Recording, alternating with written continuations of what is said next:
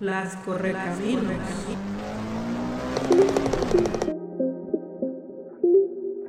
Hola gente de palabras, bienvenidos a este oasis de letras. Sus anfitrionas Anja Aguilera y Claudia Islas les invitamos a ponerse cómodos en compañía de sus mascotas y a disfrutar de la poesía que hemos preparado para ustedes esta semana. Las correcaminos. El desierto es su hogar, pero su imperio trasciende hasta lo doméstico debido a su gracia y velocidad. Y aunque prefieren correr, con su ingenio surcan volando el ignoto reino de la palabra para fraguar poesía. Acompaña a las correcaminos Anja Aguilera y Claudia Islas en las reuniones Flash de Poesía. Cada dos martes, poesía temática en Petit Comité a través de Zoom. Y en esta ocasión el tema es mascota. Aunque lo primero que pienso frente a esta palabra es que las mascotas ya no son lo que eran, como ya no es lo que era el resto del mundo. Y también me trae a la memoria este bellísimo texto sobre de José Emilio Pacheco, que son las preguntas sobre los cerdos e imprecaciones de los mismos. ¿Por qué todos sus nombres son injurias? Puerco, marrano, cerdo, cochino, chancho, viven de la inmundicia, comen, tragan, porque serán comidos y tragados. De hinojos y de bruces roe el desprecio por su aspecto risible, su lujuria, sus temores de obsceno propietario. Nadie llora al morir más lastimero, interminablemente repitiendo, y pensar que para esto me cebaron. Qué marranos, qué cerdos, qué cochinos. Y como ven, soy mala para hablar de las mascotas, pero quien sabe de mascotas es Claudia Islas con el bello Tyler, siempre dispuesto a requerir que le abran la puerta en el momento menos oportuno. ¿O no, Claudia? Así es, ahorita está guardadito, está tomando su siesta, porque ya, ya jugó y ya corrió y ya, y ahora es tiempo de que esté tranquilo. Pero sí, yo soy su, portera, soy su chef, ya saben, ¿no? Y bueno, de, escritores y mascotas, ¿qué podemos decir de escritores y mascotas? Fíjense que yo me encontré cosas bien interesantes. Pues ya sabemos, Carlos Monsiváis tenía, era súper fan de los gatos, ¿no? Tenía, pues creo que entre 20, un poquito más de 20 gatos. Había, su favorita se llamaba Miss Oginia.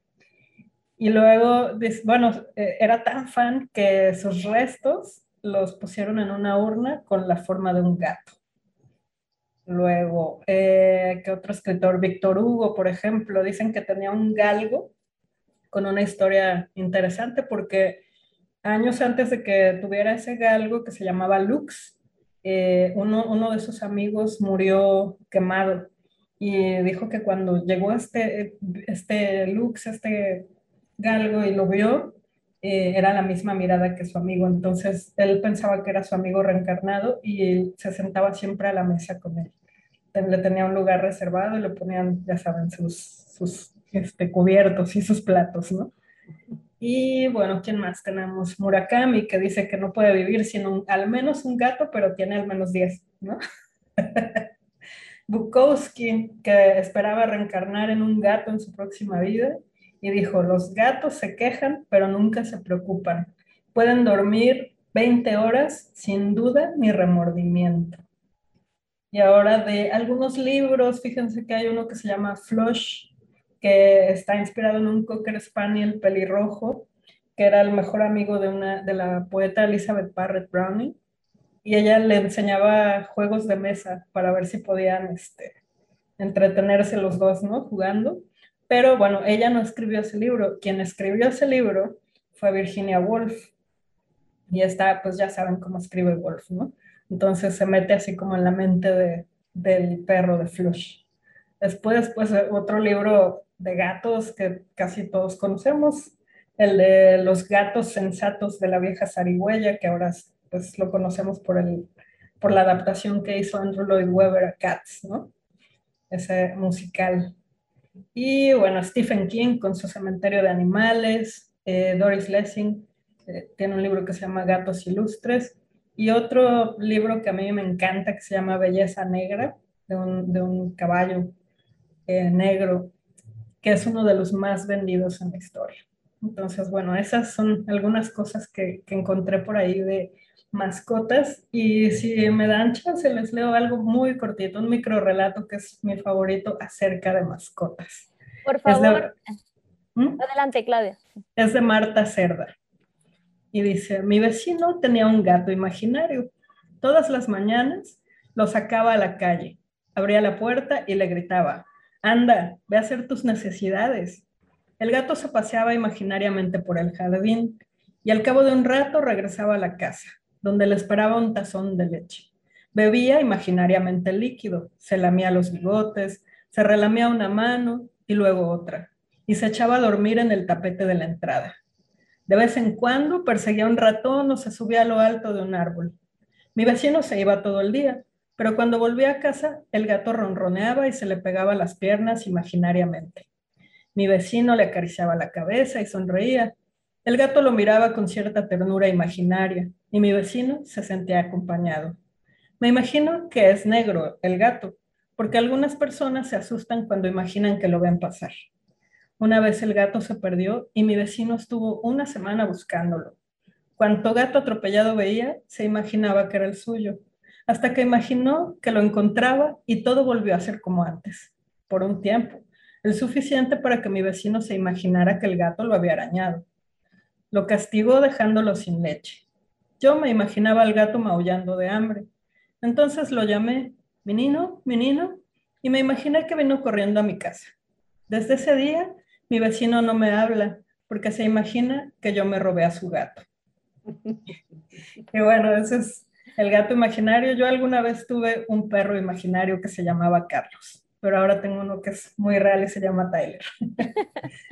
Pues muchas gracias por compartir ese texto de Marta Cerda y me da mucho gusto que inicies con una micro o mini ficción porque creo que esta sesión va a estar llena de prosa y para eh, ir pues calentando ya, bueno, calientes ya están los motores de las mascotas, eh, vamos a darle la voz a una cronopia chapaneca una autora de microficción que tiene además este em, gusto y encanto por los insectos como yo, ya por eso la quiero.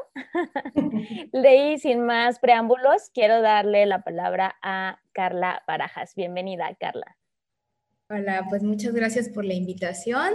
Sí, me gustan mucho los insectos y también hace poco tenía la duda acerca de la creación de qué relación había entre las mascotas y los minificcionistas.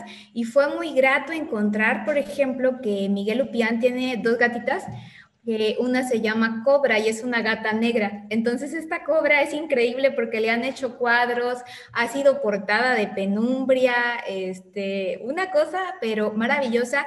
Y del libro Espiralia también está ahí la gatita.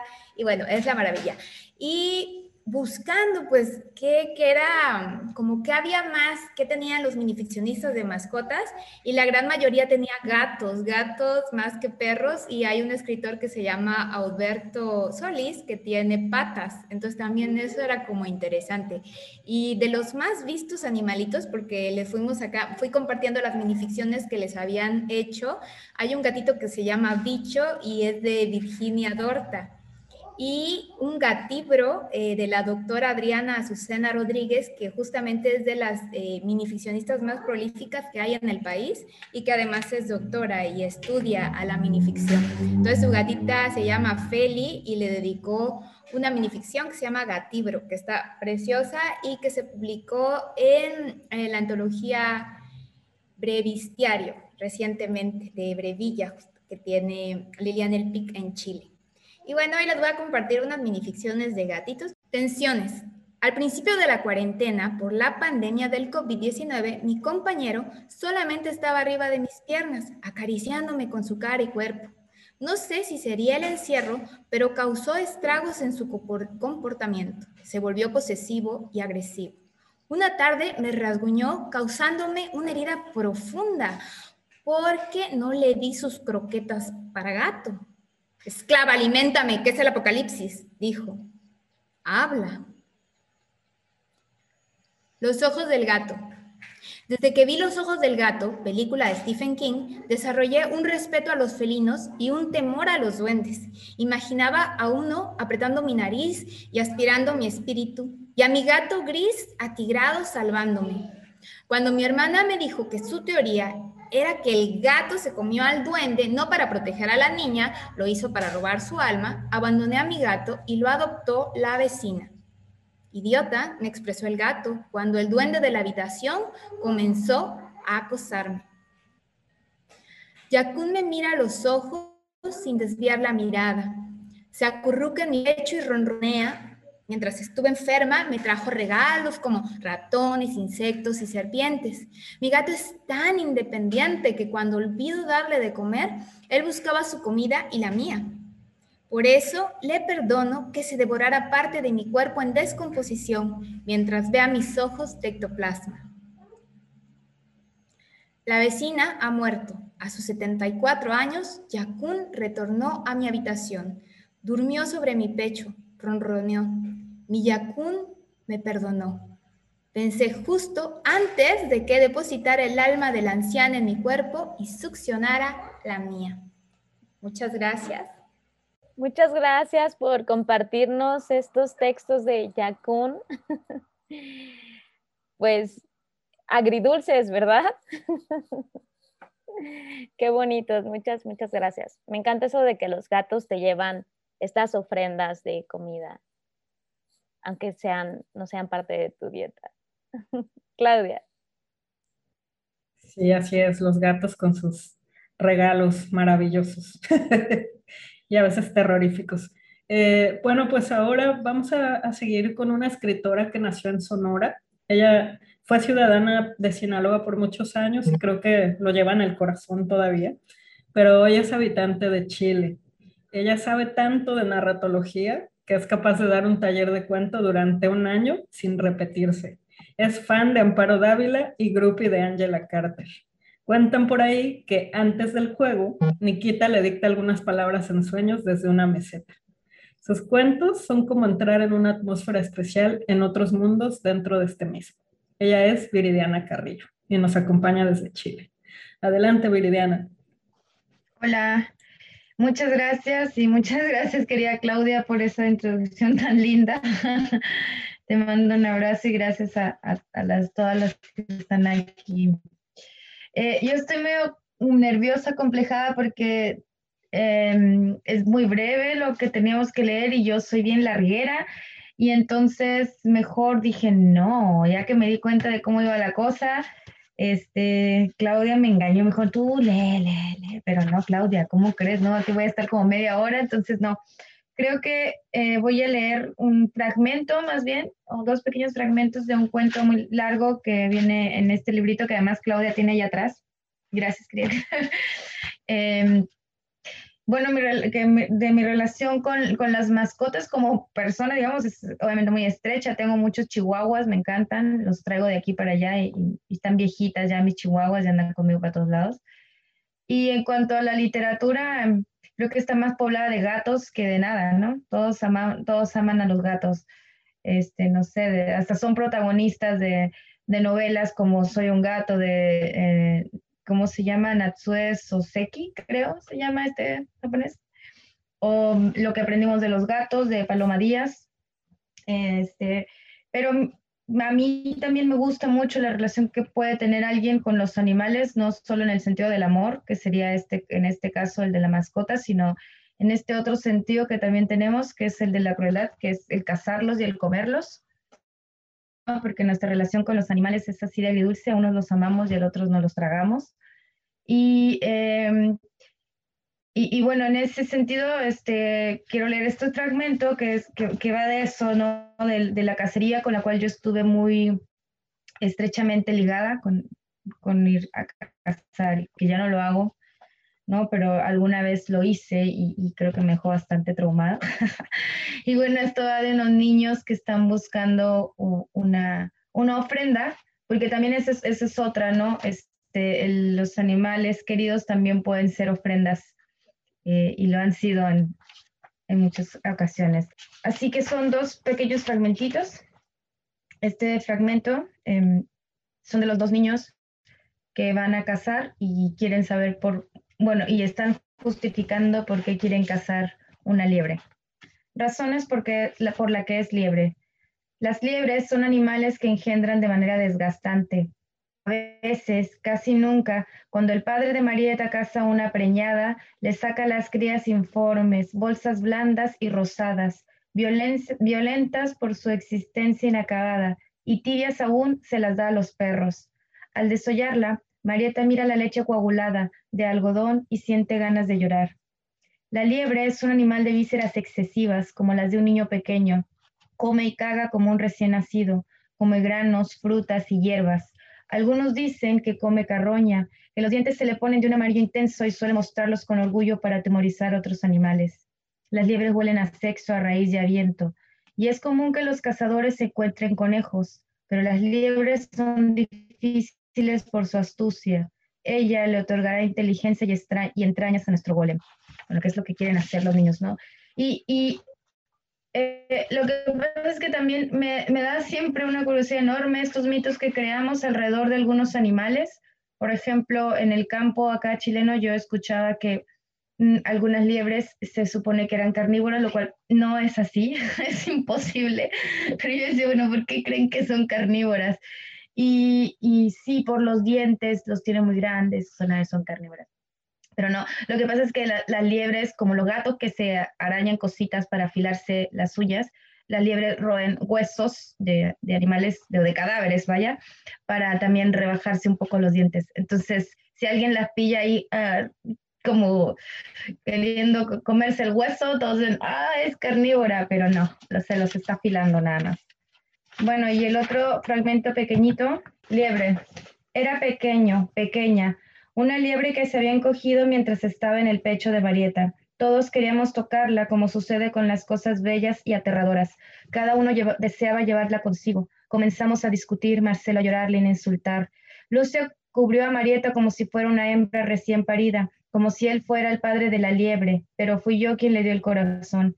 Éramos animales dentro de un horno de ladrillos, teníamos hambre, nos deshacíamos el uno al otro. De repente escuchamos un shh. La liebre hacía shh. Mostró sus dientes que eran amarillos y nos asustamos, y sacó la lengua que era roja como la de Lina. Soltó una especie de risa, saltó a mi boca y se metió en ella, en mí, mientras sentía sus pelos rebalándose en mi garganta. No grité porque no podía. Asfixiarme es lo que sigue. Mientras, la liebre parecía dar una vuelta en la tráquea. Ojalá llorara, pero tampoco. Solo algo estático, que pase y pronto. Y por fin respirar de nuevo, como si nada. Sabía, sin embargo, que era distinto, que tenía los ojos cambiados, todos lo vieron. Sabía ahora que mis ojos parecían estar quemados como las hojas caídas de los kiwis, enseguecidos por un instante y otra vez. Los vi, Vi que eran niños y que yo era grande. Yo era fuerte y di un salto y corrí para contar la historia. Eran míos y eran míos. gracias. Muchísimas gracias, Viridiana, por este eh, viaje que nos acabas de, guiar, por el que nos acabas de guiar. Eh, me quedé pensando en las liebres y sus dientes afilados. Muchísimas gracias. Eh, ahora quisiera darle el turno a una estimadísima poeta, también narradora. Ella es además eh, psicoterapeuta y siempre algo que me gusta y me hace siempre recordarla es esa tenacidad y esa facilidad imaginativa que ella tiene y que a veces me hace darme cuenta de que el trayecto de los autores no siempre es sufrimiento, sino más bien imaginación desbordada. Ella es Rita Sequeira o Angie Sequeira, no sé cómo eh, te vas a presentar hoy, Angie. Bienvenida. Hola, muchas gracias. Muchas gracias, Anja, por la invitación. Gracias este, por permitirme estar en este espacio, conocerlos, escucharlos. Y bueno, de manera breve voy a tratar de leerlo lo más rápido posible porque yo también como Viridiana tengo mis cuentos largos y creo que primero voy a leer un poema que ese sí está corto y luego le continúo con el cuento. ¿De acuerdo? Bueno, es mi mascota, se llama. La tristeza chorreaba mis umbrales. Despacio se desmoronaban mis partes. La oscuridad inconmensurable. Mi soledad se mantenía eterna. Busqué incansable la mina del amor. Solo aprecié sal en mis lágrimas. No me gustaban las mascotas. Una noche sin pensarlo, tus ojos brillaron a lo lejos con iridiscencia, un destello a mi sombra oscura. Tu cola esponjada ululaba en el árbol, moviendo la rama con ritmo. Saltaste con brío efímero, escurriendo tu cuerpo al mío. Tímido fue tu maullido, acaricié sin miedo tu pelaje, sintiendo en mis manos tu latido. El amor que afanosamente busqué estaba en mí y ahora quiero dártelo. Hoy por fin he sonreído. Es mi mascota. Bueno, ahora con el cuento. Gracias. El cuento se llama Jasper, el gato de mi abuela. Desde que se casó con aquel extranjero que era un desconocido para sus hijos y nietos, la vida de la abuela Claudia me parecía intrigante y creía que era cautivadora. Es por ello que cuando me pidieron que le llevara sus medicamentos, despensa y algún antojo para comer, no solo accedí, sino que le llamé para pedirle que me dejara acompañarla un par de días y así ponernos al corriente de nuestras cosas, ya que nos vemos muy poco. La abuela es una mujer de los años 50 con experiencias históricas y de gran trascendencia, de mente y constitución enteras, a quien le gusta escribir, pintar, leer, y es tan independiente que su casa se ubica en un lugar que bordea los límites de la ciudad, un paraje casi encantado. Está rodeado de árboles y a pocos metros hay un río escandaloso que en sus momentos de mayor afluencia crea una melodía que adormece. Al llegar estacioné el auto en un enorme espacio a la sombra de varios eucaliptos y pinos. Bajé las maletas y bolsas con los víveres y me dispuse a esperar su regreso del paseo matutino en compañía de su gato. ¡Hermosa! gritó mi abuela al verme sentada en una mecedora de la terraza. No corras, abuela, le dije saliendo a su encuentro. Jasper Levantó la cabeza grande y maciza de mejillas llenas, orejas redondas y pequeñas y me observó expectante. Es un gato británico de corto pelo gris azul, cuyos ojos grandes y redondos son de un espectacular tono amarillo naranja. Es decir, es difícil negar que es un gato hermoso. Después de saludarnos con un afectuoso abrazo, llevamos todo a la cocina. Me di cuenta que Jasper se mantenía atento a cualquier movimiento. Parecía que no respiraba. Mi abuela aprovechó para contarme la experiencia de esa mañana cuando su menino se detuvo a cuidar las crías de una rata mientras ésta devoraba unas semillas. Yo entendía que los felinos eran buenos cazadores, pero jamás había escuchado sobre sus habilidades de niñera. Compartí en voz alta mi reflexión y la abuela confirmó que en efecto Jasper era excelente cazador, pero aclaró que únicamente se alimentaba de croquetas especiales y latas de atún. Aprovechamos, acompañamos la charla con unos vasos de rompope en las rocas. Sentadas en la terraza podíamos disfrutar del paisaje con los árboles de fondo y los destellos de luz que se colaban a través de sus ramas. Comenzamos platicando de las cosas del día a día, el trabajo y los asuntos domésticos, hasta que fui llevando la conversación a su historia que deseaba tanto conocer. ¿Desde cuándo pintas y escribes, abuela? Desde niña me gustaba hacerlo. Al terminar la preparatoria entré a la Escuela de Artes Plásticas. Luego papá me envió seis meses a Florencia para estudiar pintura. Eso no lo sabía, abuela. Supongo que fue una experiencia muy enriquecedora. Por supuesto, ese viaje cumplió con las expectativas de papá. Aprendí bastante sobre pintura y arte, conocí sitios maravillosos, pero también muchas personas, entre ellas a mi segundo esposo. Cuando mi abuela mencionó la última frase, Jasper de inmediato saltó a sus piernas y se acomodó plácido a esperar el suave masaje que empezó a hacerle en lomo y cabeza. Al parecer, ambos disfrutaban grandemente el momento. Tu segundo esposo es un misterio para la familia, abuela. Creo que para todos fue una sorpresa saber que te casaste en secreto. No pude hacerlo de otra manera. Quisiera saber por qué. ¿Puedes contarme más? Por supuesto, Natalia, son recuerdos muy conmovedores para mí. Como te dije antes, conocí a Enzo en Florencia, era médico. Desacostumbrada al clima florentino, me resfrié y acudí a un hospital cerca de donde me alojaba.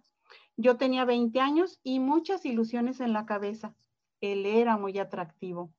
Cuando preguntó de dónde era y le respondí que mexicana, me sonrió y me dijo que le gustaría mucho conocer México y que si podía invitarme a salir al día siguiente. Acepté y estuvimos saliendo a diario.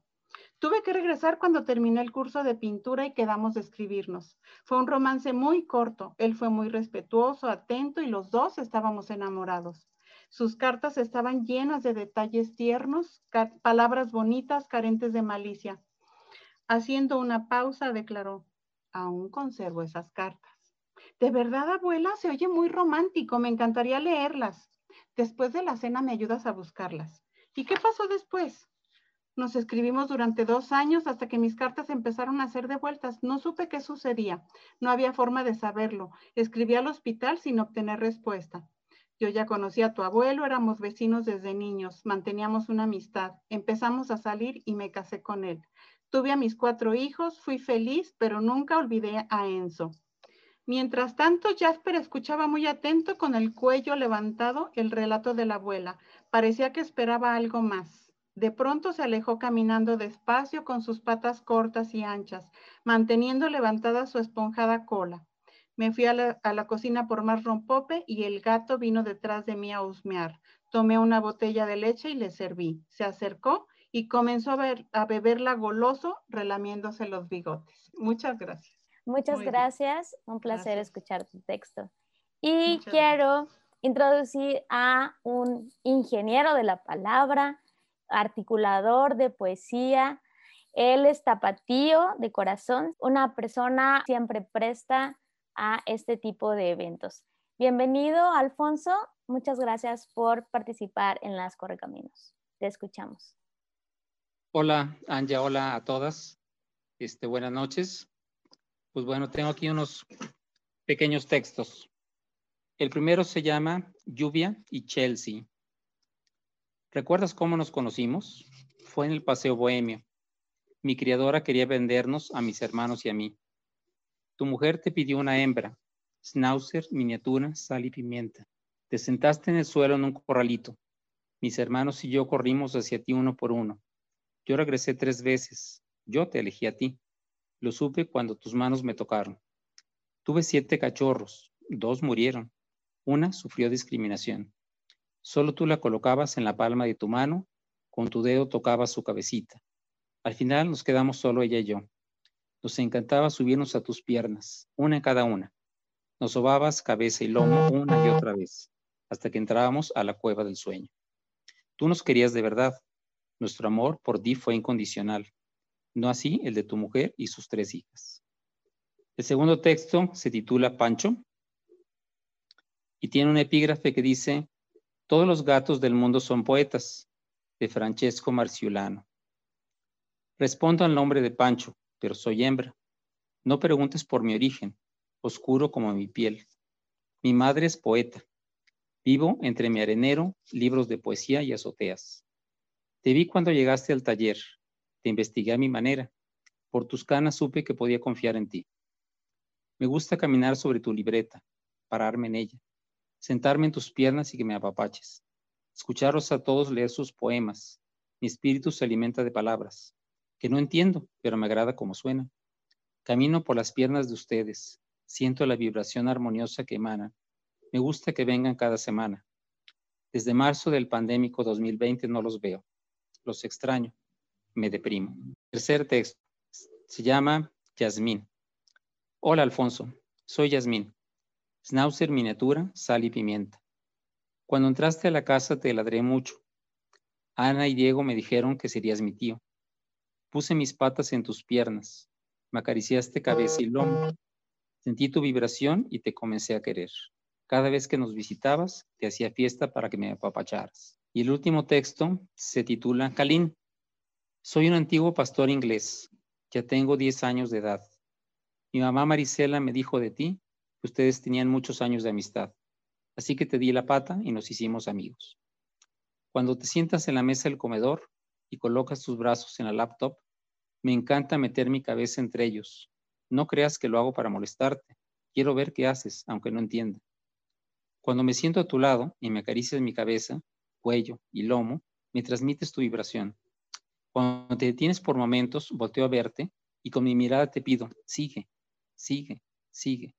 Me relajas, me tranquilizas. Muchísimas gracias, Alfonso. Eh, nada más quiero comentar que Alfonso escribió estos textos exclusivamente para esta lectura y siempre se agradece mucho ese detalle que tienen nuestros autores y autoras invitados para las Correcaminos. Y sin más, Claudia, ahora sí. Pues muchas gracias de verdad por, por venir a esta reunión de las Correcaminos, por venir al oasis de las letras, que así le llamamos. Yo quisiera cerrar con este texto que es muy, muy cortito de nuestro rey poeta Nezahualcóyotl. Es un canto primaveral y dice, sobre las flores canta el hermoso faisán, ya sus cantos desata el dueño del mundo y solo les responden sus propias aves. Son las aves rojas, bellas, que cantan un libro de pinturas en tu corazón. Viniste a cantar, oh poeta, y tañes tu atabal, es que la primavera deleitas a los hombres. Como siempre, les agradecemos que nos acompañen y esperamos encontrarles por aquí dentro de 15 días para darles cierre a esta primera temporada de Las Correcaminos con una invitada muy especial y un programa muy poético. Mientras tanto, les deseamos un camino lleno de letras y que la poesía les acompañe siempre. Las correcaminos.